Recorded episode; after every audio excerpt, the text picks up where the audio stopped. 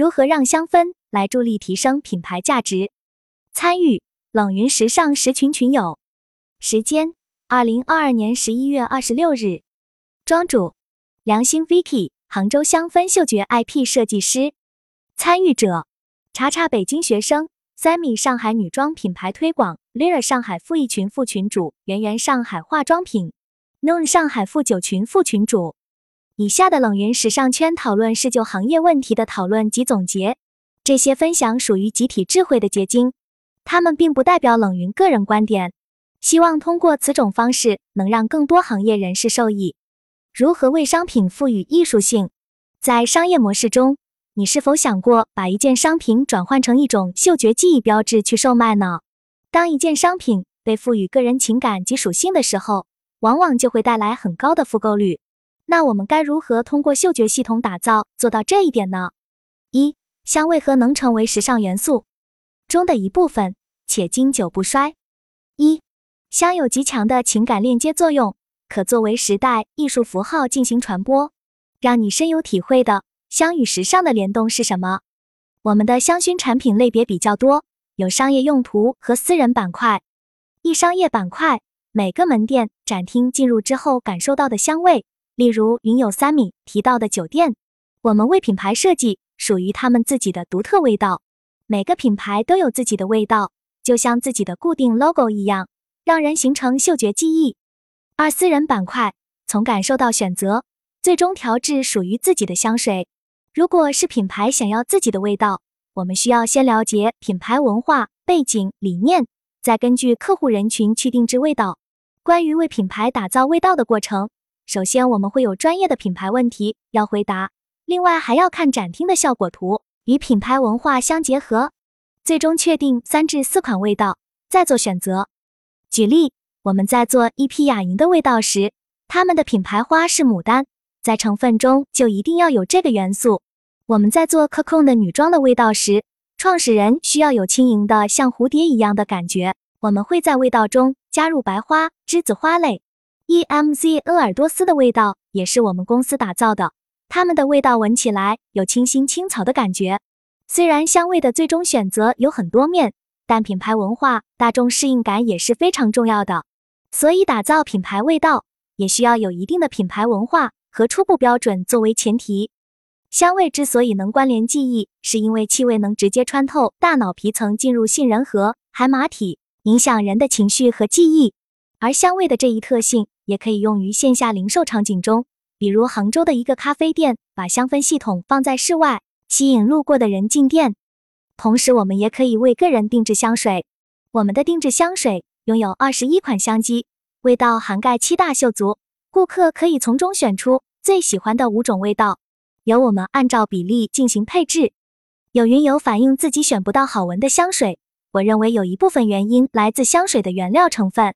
国际的香料公司七家，没有一家是中国的。国内香氛更注重视觉包装呈现，中国用的香料大多数是化学香精，所以呈现出来的味道质感很差。国内有植物的原料，但是品质有参差，在精油种植跟生产上很落后。中国很多地区的气候不适合种植香氛植物，即使移植过来，三至五年会发生变异，呈现的香气不够稳定。比如马达加斯加的香草，需要非常炎热的气候和高大的植被可以攀爬，国内环境不适合。而国内比较好的原料是桂花和甘肃玫瑰。大家可以了解一下比较权威的国外香料协会 IFRA 香料组织。一个味道的诞生需要调香师和化学工程师一起完成。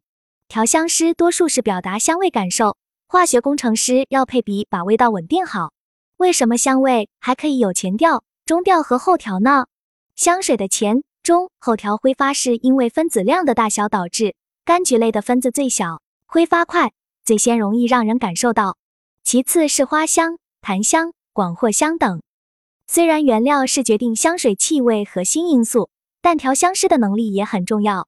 我们的调香师全部在意大利。调香师的成长路径感觉有点像学医，从学习到自己调香需要十年的学习。调香师鼻子的灵敏度很重要，能闻到五千多种味道。二香可以跟艺术、色彩、音乐多重相结合，有非常强的延续性。香可以结合很多艺术环境去讲故事，进行很好的传播。举例，我们最近跟朗朗艺术中心的合作，他们就是根据音乐风格来做相对的产品。整个艺术中心的巴洛克风格比较跳跃，所以在香味的选择上也很有差异化。我们选择用浆果、广藿香、乌木来做配合，让整体味道里有果香、木香等。这是我们公司的色盘，大家喜欢的颜色在上面会对应。颜色会对应香水的味道，并且一个人喜欢的颜色所代表的香会直接体现你们的性格。如果大家线下来调香，那么个人的性格表现会更加明显。气味就是一种信息素的表达。在我们给品牌做香味设计的时候，女性主理人都很喜欢木香，但是我们都不建议在门店大面积使用木香。木香会让人冷静，门店是要体验跟消费的地方，需要一些有愉悦、清晰的成分。比如香柠檬、马鞭草都是很清新的味道。上图是我们做过的一个展厅，大家从视觉上看是否感觉到科技、冰冷？这个场景就不能用过于清爽的味道。展厅本身就是岩板的展厅，如果再配上冰冷的味道，会让人感受展厅更加清冷。所有要用有辛辣感、琥珀成分的味道。设计这个味道的时候，我们用了黑胡椒、檀香、琥珀、紫罗兰。呈现出来的味道比较温润、厚重、踏实。在设计味道的时候，我们会问到材质、颜色。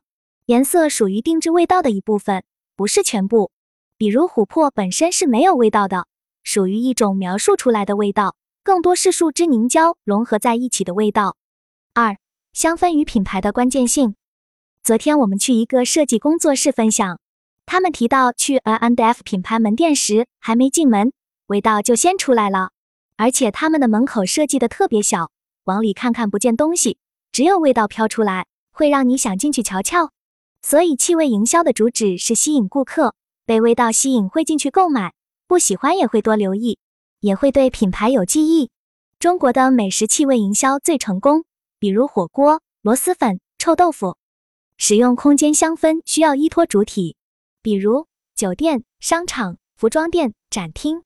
因为是针对企业 B 端客户的场景，而日化类产品，香水、香薰蜡烛、无火香氛、车载香氛，适合用于独立门店或者线上店。